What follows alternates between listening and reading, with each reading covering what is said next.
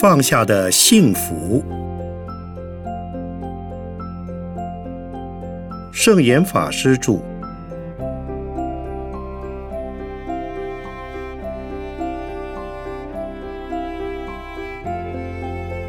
有情绪的人生才活得过瘾。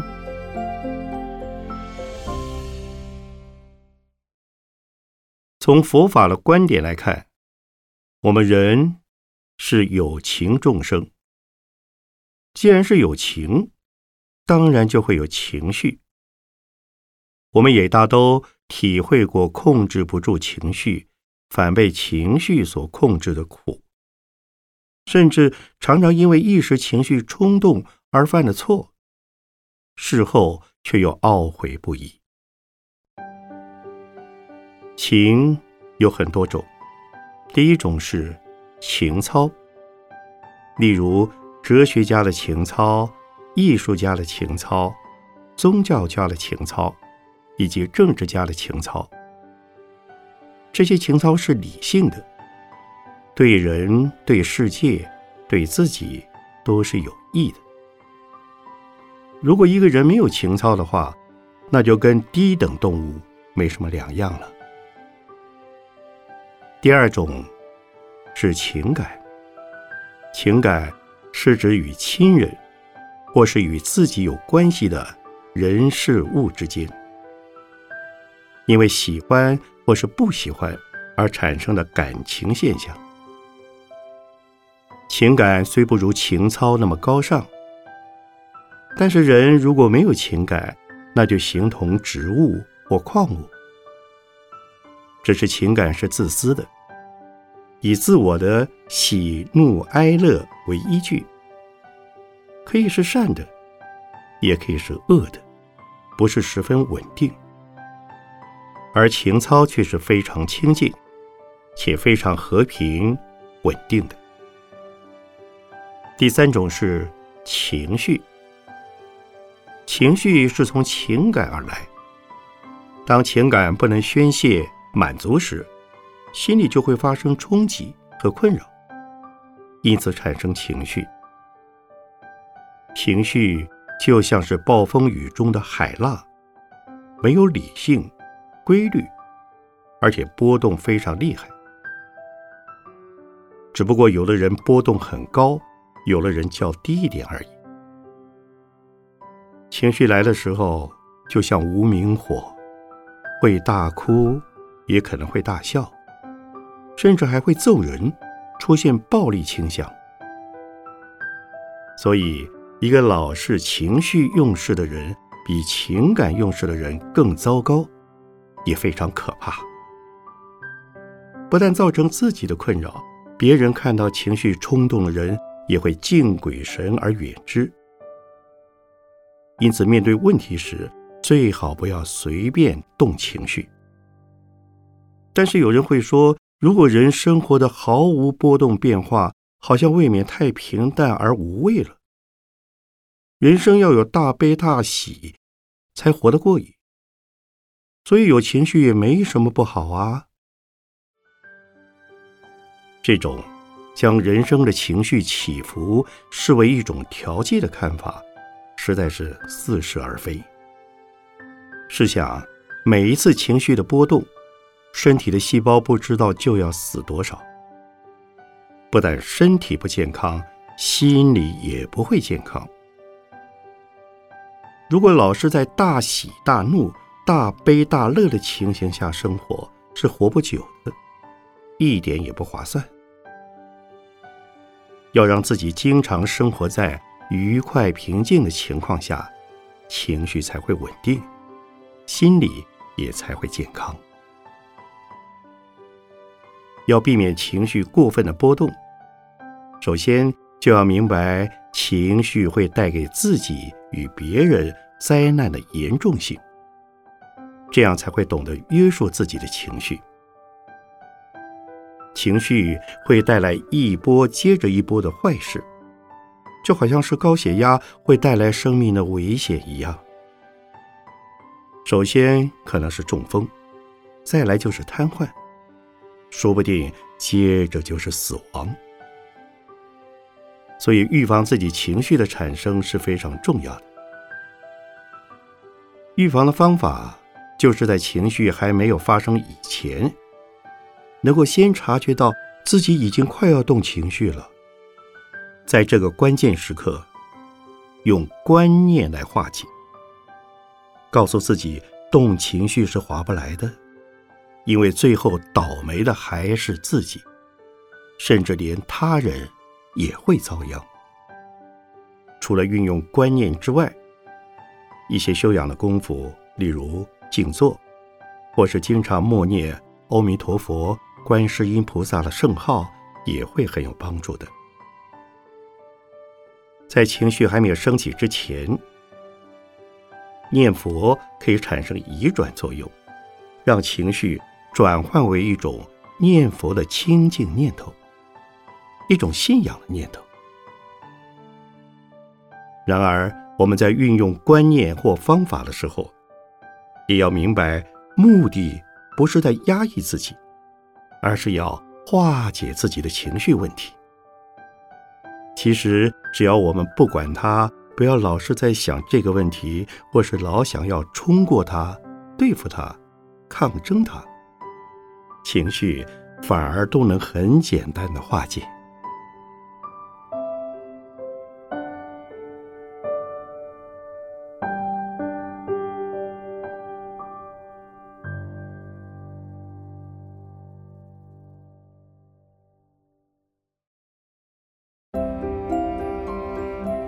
情绪从哪里来？圣严法师著。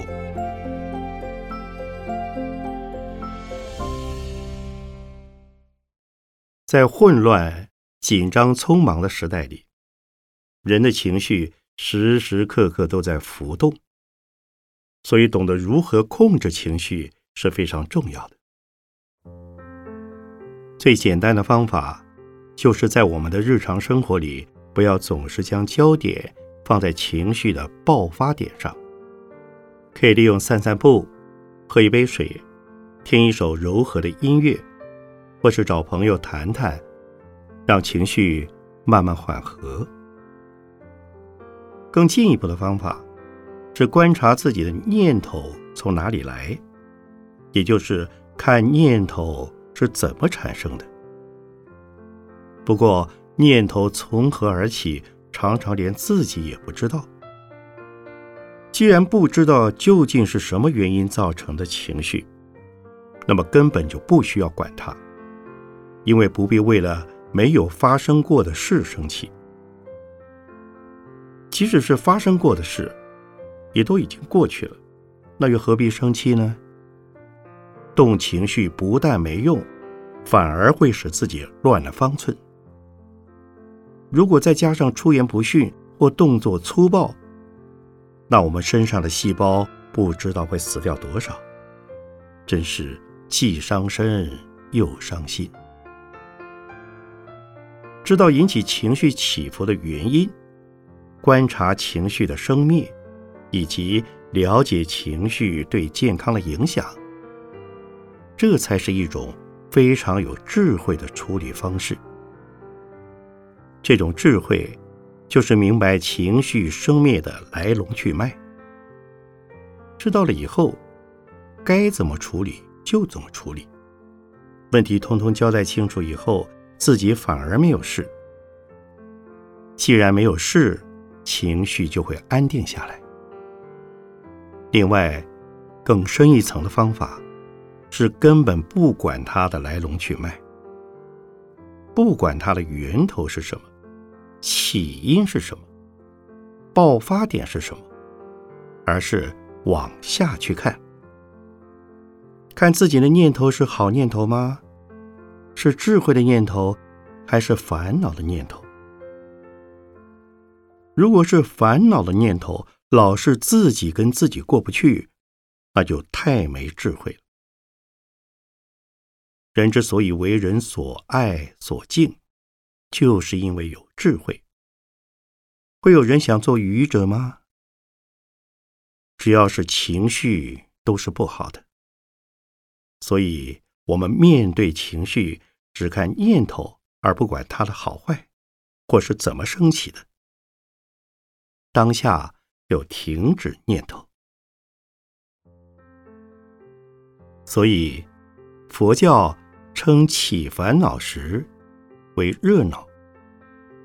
恼就是烦恼，热就是火热。虽然在现实中我们不在地狱，但其实痛苦的程度和身在火热地狱没有两样。把自己放在地狱里，是多么愚蠢的事啊！在这个时候。就要马上当机立断，让烦恼的念头一起时就马上止息。但是要做到这个层次相当不容易，所以还是要从第二个层次，也就是从看着念头起、看着念头灭的功夫做起。等到功夫纯熟之后，才能再进一步到达一发现念头起。马上就不见的地步，能到达这个层次的人，我们称他为贤者。但贤者并不是没有烦恼，只是已经不会再被烦恼伤害，也不会再伤害其他的人。这是自我成长过程中非常重要的一个阶段。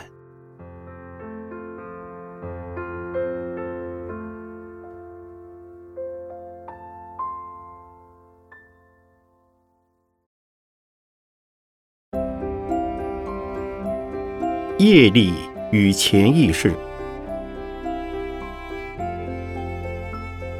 圣严法师著。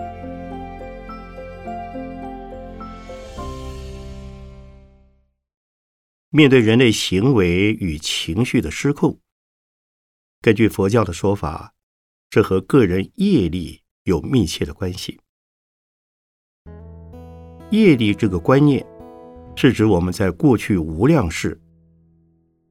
也可以说是无始以来，在生生世世之中，所有的种种行为，包括身体的、语言的和心理的行为，所造成的一种力量，一直累积下来，而集中到我们现在这一生之中。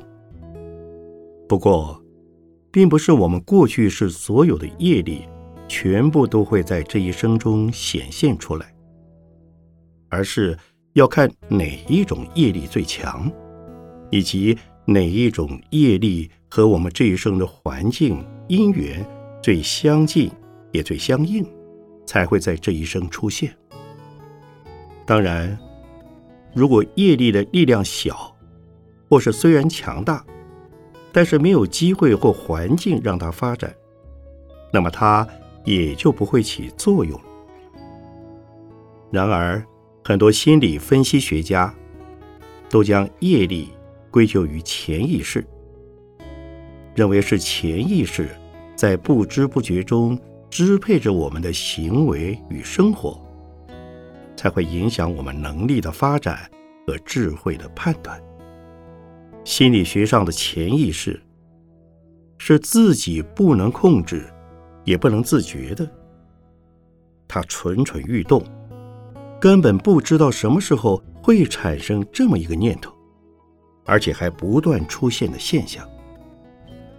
他很可能是由我们从小到大的种种经验、学习而得来的影响，并在头脑里产生了一种力量，也有可能是自己给自己的讯息。并不是外界或生命之中发生过的事，但是自己的心念常常告诉他、暗示他，结果就变成一种潜意识。因此，我们可以说，潜意识是从业里来的。因为过去有些业的力量相当强，所以到了这一生会对某一些事情记得特别清楚，而且。很深刻的进入头脑，并从内在制造一些观念，于是就出现一些念头，变成了潜伏的意识活动。不过，它虽然从业力来，但是和业力并不同。潜意识是已经在运作的，在我们这一生之中，时时刻刻找到机会就会出现。而业力，则有的已在运作，有的则无。也就是有的在这一生能够现钱，有的则不会现钱。当我们了解潜意识与业力越多，发生问题的机会便越少，因为我们已经知道那是什么了。这就像人都怕鬼，而人怕鬼的原因多半是因为不知道鬼的模样，也不知道鬼在哪里，所以随时随地都在疑神疑鬼。反之，如果清楚鬼是什么模样，也知道他会在哪里出没。就不会怕它了。潜意识和业力也是这样。如果我们了解潜意识越多，对我们就越有帮助。所以，心理学家、心理医生往往也试图勾起人们的潜意识，甚至用催眠术来了解受测者的潜意识中究竟在想什么，想讲什么。准备想做什么？当受测者知道原因之后，这个潜意识的力量就会渐渐褪色，进而不再产生作用。而我们的业力就像有根的草，斩草本来应该除根，有时候虽然不除根，但是如果我们一看到草就砍，只要芽一冒出土就除草。那么草根就会因为来不及吸收营养而慢慢萎缩。同样的，虽然有业力，但是它不一定会造成我们的困扰。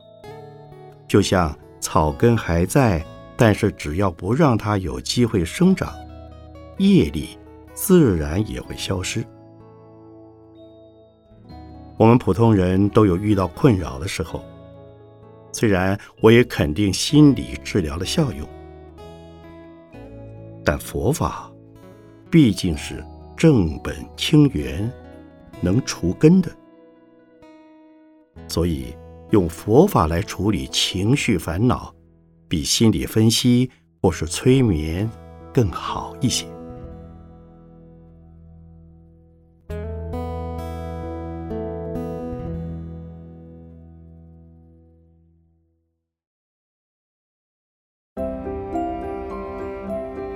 如何安心？圣严法师著。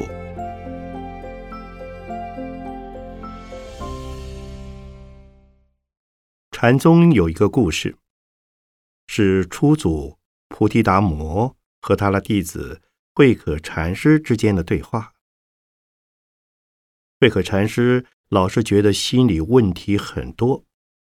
希望菩提达摩能够帮他安心。于是菩提达摩问他：“你的心在哪里？把你不安的心拿出来让我看一看。”结果他找不到自己的心。这时菩提达摩就告诉他：“我已经替你把心安好了。”人之所以内心不安的原因。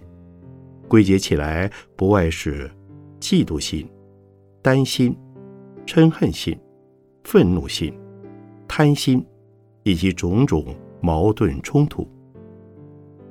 这冲突包括自己与自己，或自己与他人之间，以及现实和想象或期待之间的落差。譬如嫉妒心，有时我们看到别人的表现好。心里就会不舒服。其实别人有好的表现，应该要赞叹欢喜，感同身受。而且对别人的成就，我们也可沾一份喜悦，甚至起而效法。与其嫉妒别人，不如去了解他人，能够成功的原因，并且看看自己要怎么做才能够像他一样优秀。但是，有时别人能得到的，也许自己付出了同样的努力还是得不到。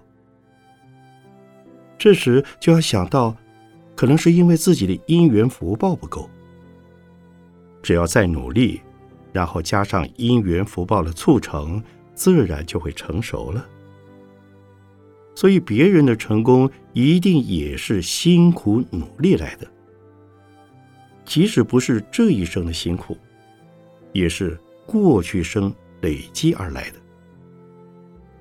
有的人会对别人生来有钱有地位感到不服气，觉得自己辛苦一辈子。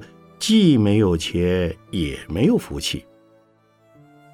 这时，我们就要想到，这是别人过去是努力修来的结果，不用羡慕，也不需要嫉妒。另外，贪心也是常使人心不安的原因。能够得到的，不叫贪；得不到的，却想要，这才是贪。贪得无厌是很痛苦的事。其实能够得到的自然会来。所谓水到渠成，根本不必挖空心思去想，去和别人争。只要努力去经营，自然会开花结果。如果成果没出现，要是因缘尚未成熟，也不必为此难过。能够这样想。就可以消除因贪而产生的痛苦了。事实上，内心不安多半是庸人自扰、自寻烦恼。当觉照到心不安的时候，可以先了解心为什么不安。找到原因之后，就会发现很多烦恼都是没有必要的。例如参加联考，有的人考完试每天等着放榜，心里等得很不安，一直在担心会不会上榜，究竟考上哪里。这时如果能转念一想，反正都已经考完了，担心这么多也无济于事。至于放榜以后究竟会怎么样，到时候再来打算，现在担心也没有用。何必自寻烦恼？这样一想，马上就会心安，觉得自己的胡思乱想真是无聊。所以，人不安心的时候，可以反思，问问自己不安的原因是什么。如此一反问，很容易就会发现，往往只是自己想太多。事实上，没有什么值得烦恼和难过的。经过这样的醒思，心就会安定下来。此外，内心不安的时候，也可以念阿弥陀佛或观世音菩萨圣号，将心念头安住在佛号上，不再去想那些烦恼的问题，心自然会慢慢安下来。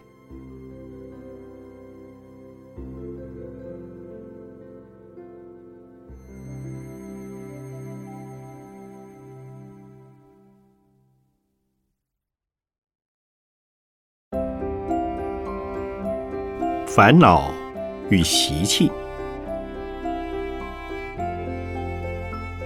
圣严法师著。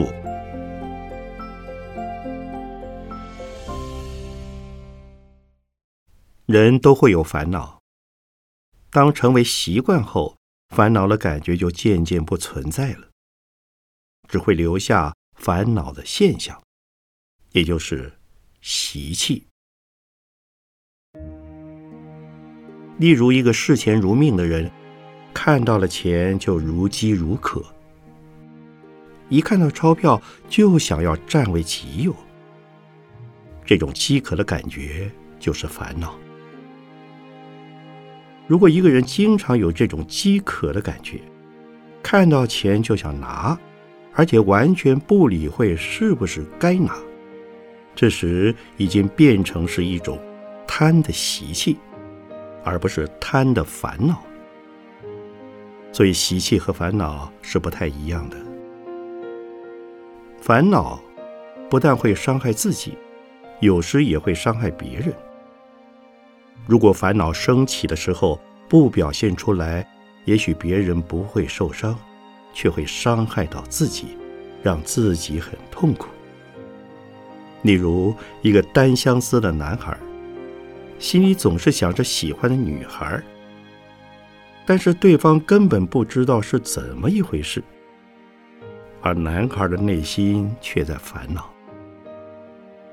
他虽然没有伤害到其他的人。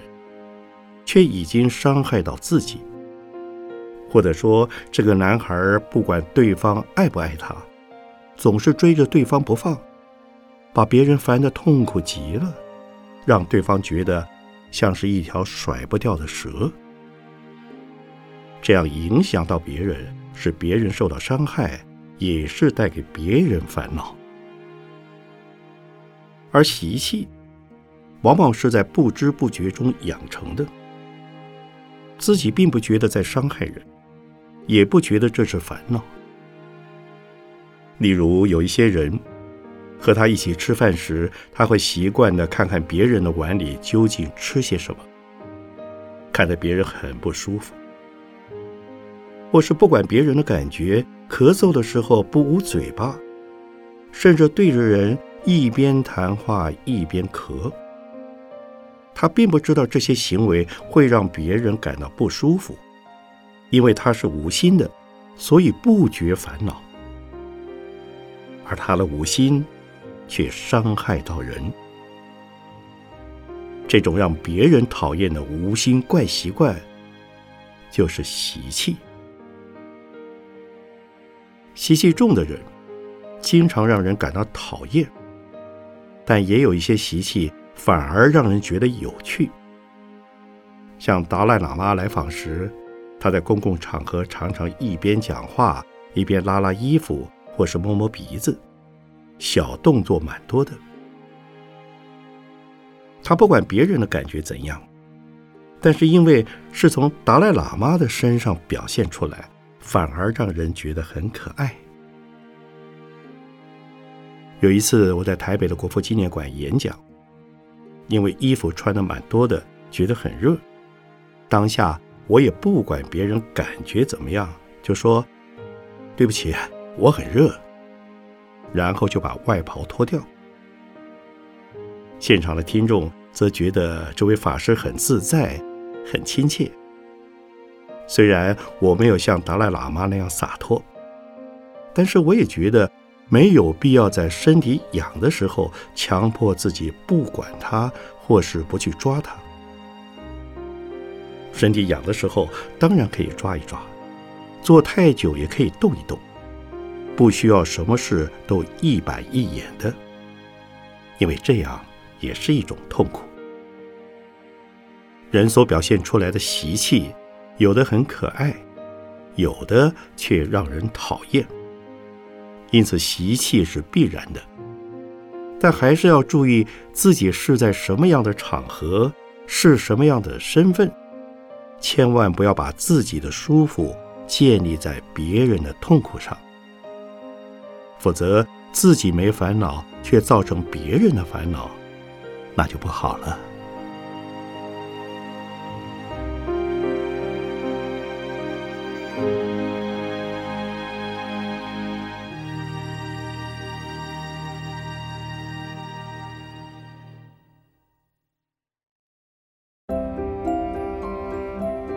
调和感性与理性。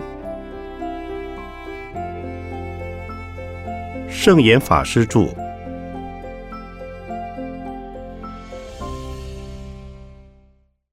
在一般的看法里，人大约可以分成两种形态：一种人非常的感性，另一种人则非常的理性。一般人对感性的人之刻板印象是不理智、无理取闹；理性的人则是理智而有智慧，所以大多数的人都愿意接受理性的人，对感性的人反而敬而远之。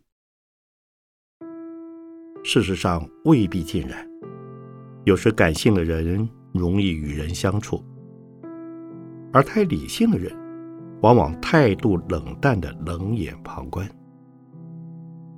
例如，我有一个徒弟非常理性，做什么事情都一板一眼，不容许自己和他人做事有错误，所以跟他共事的人压力很大。虽然他做事有条有理。但是人缘不好，因为大家都怕他。感性的人就不同了，虽然有时有一点多管闲事，但是他会顾虑到别人，被同情、谅解、包容别人。但是太过感性也不好，如果感情太泛滥，很可能会表错情而带来麻烦。如果不能恰到好处的照顾关怀别人，也会适得其反。因此，感情的表达要适当，不要让对方感受到太大的压力，或让对方习惯你的照顾而黏住你，最后你想摆脱却摆脱不掉。你的本意原只是单纯的关怀和照顾。